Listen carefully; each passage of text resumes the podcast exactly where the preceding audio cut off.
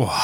Hallo und herzlich willkommen zurück zu einer weiteren Folge des Glas Podcast. Zurück insbesondere hier für unsere Zuhörer auf Apple Music und iTunes. Ich check ja so ein bis zweimal pro Woche auf den Plattformen selbst, ob alles noch in Butter ist. Nur weil es nämlich auf meiner Hosting-Plattform als veröffentlicht angezeigt wird, heißt das ja nicht immer, dass das auch tatsächlich so ist. Und ihr süßen Mäuse, was soll ich sagen? Ich sollte Recht behalten. Bei Apple Music tappe ich nämlich immer wieder in dieselbe Falle. Da es der einzige Streamingdienst ist mit einer Bewertungsmöglichkeit für diesen feinen Podcast, achte ich immer wirklich immer nur auf die Sternebewertungen, wenn ich diese Seite kontrolliere. Ah, ob sich da irgendwas geändert hat. Aktuell sind's drei Fünf-Sterne-Bewertungen. Einfach traurig. Ne? Also, ich meine, wenn die Seite lädt, da ist das ja schon mal die halbe Miete. Und ja, Episoden, ach, die sind auch da. Läuft die Kiste, ein Träumchen. Und vor zwei Tagen sitze ich hier schön am Rechner, geh auf Apple Music. Ah, super.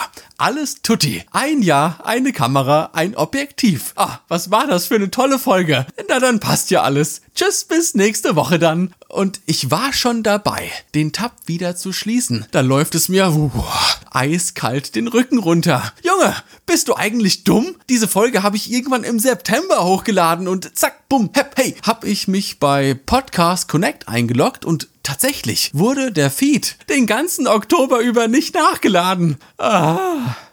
Es hat einfach keinen Sinn gemacht, weil von meiner Seite aus nichts verändert wurde, weder bei Apple selbst noch bei meinem Hoster. Daher die Frage jetzt an die süßen, im Wohlstand frohlockenden Apple-Zuhörer. Äh, ist das in den letzten vier Wochen hier gerade die erste Folge für euch, die ihr hört? Äh, also falls das so ist, schickt mir doch mal bitte eine kurze Info an classpodcast at mailbox.org. Ich habe mir sagen lassen, dass das ein bisschen lang ist, daher daher nochmal neu. Class Podcast at, also dieses A mit Kringel drum, mailbox.org.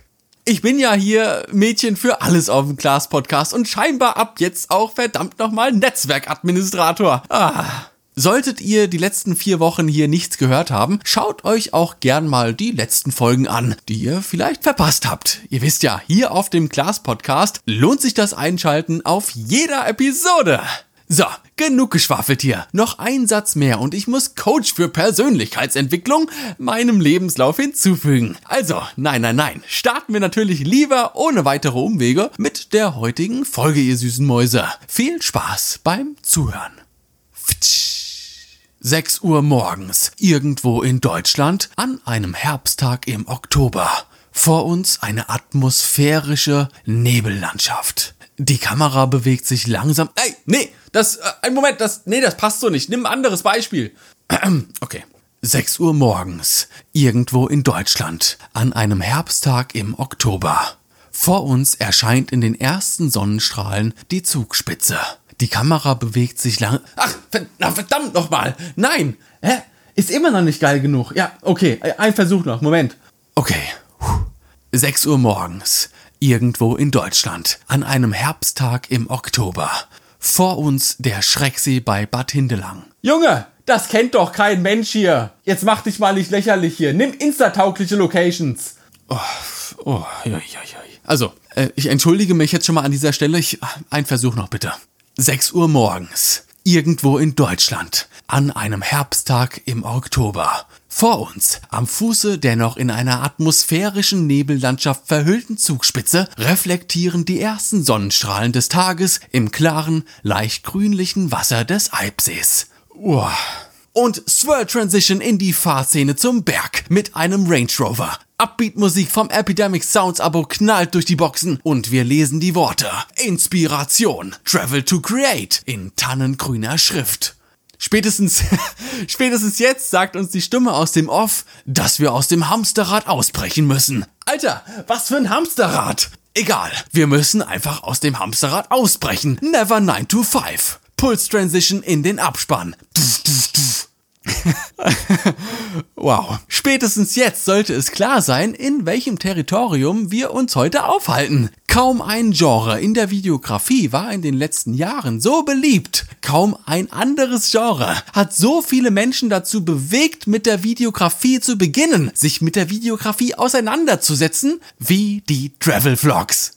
Aber auch kaum ein Genre ist in so kurzer Zeit so eintönig geworden, so stereotyp und überrannt worden wie das Thema der Travel Vlogs und seine Sam Colder Copy-Paste Trittbrettfahrer. Stopp, stopp, stopp, stopp, stopp. Bevor jetzt hier die ersten beleidigt ausschalten. Das hier wird kein Schlechtreden des Travel Vlogs Phänomens der 2010er Jahre. Es wird vielmehr eine Ansicht darauf, wie sich dieses Genre in den nächsten Jahren weiterentwickeln könnte.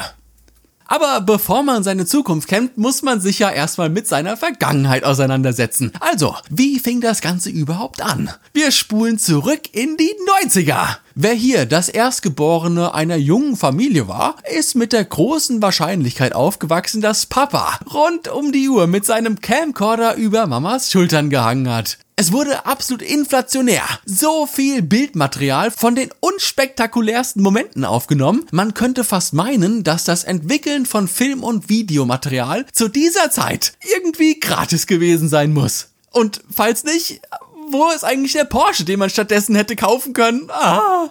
Doch all die vielen unspektakulären Momente auf VHS für die nächsten 20 bis 25 Jahre temporär verewigt, wurden noch durch Bildflimmern, Rauschen, verzerrtem Ton und einer so schlechten Bildauflösung gekrönt, ja man möchte fast sagen, heute würde jede Retro-Video-Kodak-App damit die Charts aller App Stores dieser Welt erobern. Es gab nur eine Möglichkeit für einen Zusammenschnitt der eigenen Kindheitserinnerungen. Man musste Berge, Berge, Berge, Berge von VHS-Kassetten erstmal digitalisieren oder sie teuer digitalisieren lassen. Das Bildmaterial dann in stundenlanger Arbeit mit einer Flasche Wodka nach der anderen sichten und sich zu guter Schluss noch die Fähigkeit antrainieren, mit einer vernünftigen Schnittsoftware umgehen zu können. Und selbst wenn man das alles gemacht hat, was denke ich mal hier jetzt schon die allerwenigsten getan haben, bleibt auch in der digitalen Version noch immer die sehr retro-vintage-lastige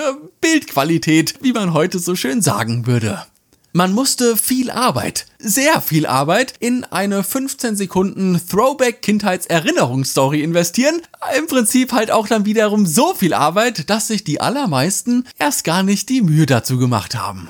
Okay, 20 Jahre vorgespult. Im wahrsten Sinne. Ah, Wortspiel 5. Camcorder gibt es nicht mehr. Zumindest nicht so, wie man sich einen im klassischen Sinne vorstellt. Nein, Spiegelreflexkameras und etwas später dann auch die spiegellosen Versionen wurden über die Jahre immer besser und besser. Im selben Atemzug auch immer günstiger und somit auch attraktiver für Menschen, die sich eine Kamera kaufen, um eben nur mal, naja, hier und da ein paar Bilder zu machen. Ohne große Hintergedanken oder auch finanzielle Ambitionen.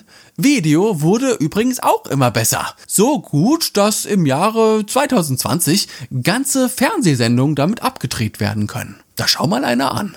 Und wenn man jetzt mal so drüber nachdenkt, dann ist der nächste Schritt in dieser Evolution ja fast schon logisch. Der Anwendungsfall dieser Technik in der Generation Instagram.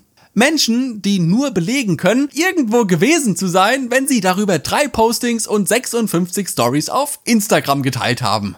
Ne? Kein Bild, warst du auch nicht da gewesen. Edgy. Und je ambitionierter man das Instagame spielen möchte, desto höher musste man im Laufe der Jahre immer und immer wieder auch seine Qualitätsstandards setzen. Mit der Einführung von Lightroom Mobile, der Flut aus VSCO-kopierten Preset-Paketen und immer besser werdenden Handykameras haben auch die Trullers aus der Nachbarschaft jetzt auf einmal geile Bilder fotografieren und ja fast schon wichtiger, auch bearbeiten können kreatives Bild bearbeiten, das Entwickeln eines eigenen Looks. Das war ja sonst immer eher den ambitionierten Fotografen vorbehalten, die es dafür halt auch in Kauf genommen haben, sich danach stundenlang an einen Computer zu setzen. Alles war, geh weg, alles Schnee von gestern. Diese Gesetze gelten heute nicht mehr. Und diese Entwicklung in der Fotografie konnte man dann auch nur wenige Jahre später auch deutlich in der Videografie erleben. Dazu vielleicht eine kleine Rundfrage. Habt ihr schon mal von Hand eine Transition gebaut? Nee, nee, nee. Ich meine jetzt nicht, dass ihr per Drag and Drop eine Rotate Transition aus eurem Peter McKinnon Transition Pack für 39,95 auf eure Videospur legt und schwuppsdiebums, fertig ist der Übergang, sondern diese Drehbewegung, dieses Ineinanderlaufen zweier Videoclips selbst erstellt. Alles von Hand, komplett manuell. Falls nicht, aha, ich kann euch sagen, das ist so viel Arbeit, ich könnte kotzen. Daher bin ich ohne Sarkasmus voll und ganz der Meinung, dass Transition-Pakete mit zu den größten Vereinfachungen in der Videografie gehören. Vom Stellenwert würde ich das sogar noch höher einstufen als das frühe Aufkommen der Lightroom Presets. Gerade hier wurde das so schnell, so dermaßen verramscht und man hat von irgendeinem großen Fotografen das Pack gezogen, drei Knöpfe gedreht und das Teil dann unter seinem eigenen Namen wieder im eigenen Shop angeboten. Ah. Die Looks sahen alle zu schnell zu gleich aus. Das ist das große Problem. Aber naja, ich hab's ja schon mal gesagt, zu Presets machen wir nochmal eine extra Folge.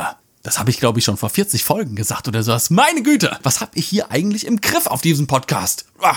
Nochmal zum Aufschreiben. Transitions sind geil. Die Videoqualität der spiegellosen Kameras mindestens genauso und kommt man hier und da noch an ein paar gute Lats ran. Ja, Schon hat der ambitionierte Stamm der Generation Instagram einen Weg gefunden, sich von den Lightroom Mobile Dorftrollers wieder abzuheben. Oh, puh, nochmal Glück gehabt.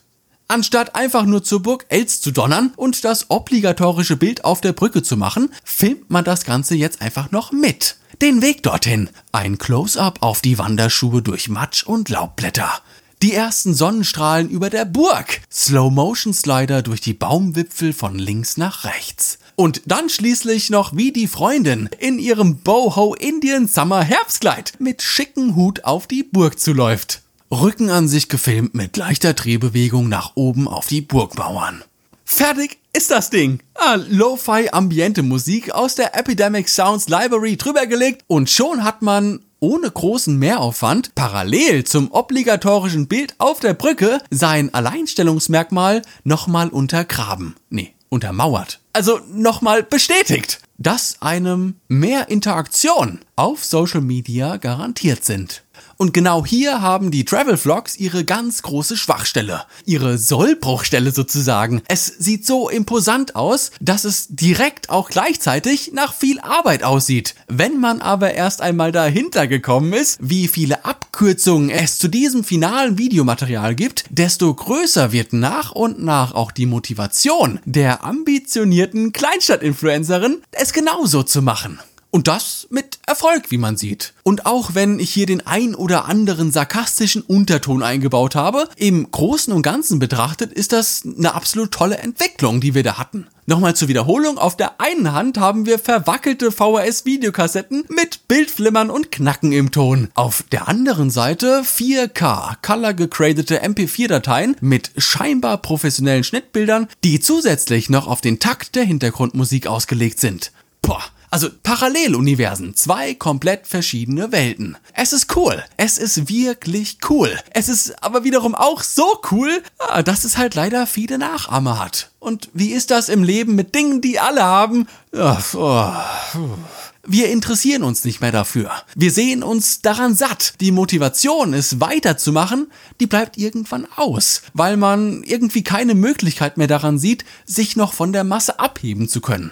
Und genau so sind dann auch diese vielen kleinen Klischees rund um diese Art der Videografie entstanden. Ab einem bestimmten Punkt haben Menschen Schnitttechniken übernommen, Color Gradings nachgeahmt und Transitions auf ihr Videomaterial gelegt, äh, ohne dabei zu wissen, was sie da eigentlich gerade tun. Das Ziel ist einfach nur am Ende fertiges Videomaterial auf dem Handy zu haben, das einen gewissen Lifestyle-Standard erfüllt. Warum? Äh, keine Ahnung, aber es soll bitte genau diesen Grünton im Video haben. Bitte Dankeschön. Wenn dieser Punkt der Nachahmung erstmal überschritten ist, fällt das Kartenhaus langsam aber stetig wieder zusammen. Denn dann fangen die Menschen an, die wirklich wissen, was sie in der Post-Production tun, diese Stile zu vermeiden wie Katzen das Wasser. Man fängt sich an, darüber lustig zu machen. Und 3, 2, 1 hat man das Klischeebild der Travel Vlogs erschaffen.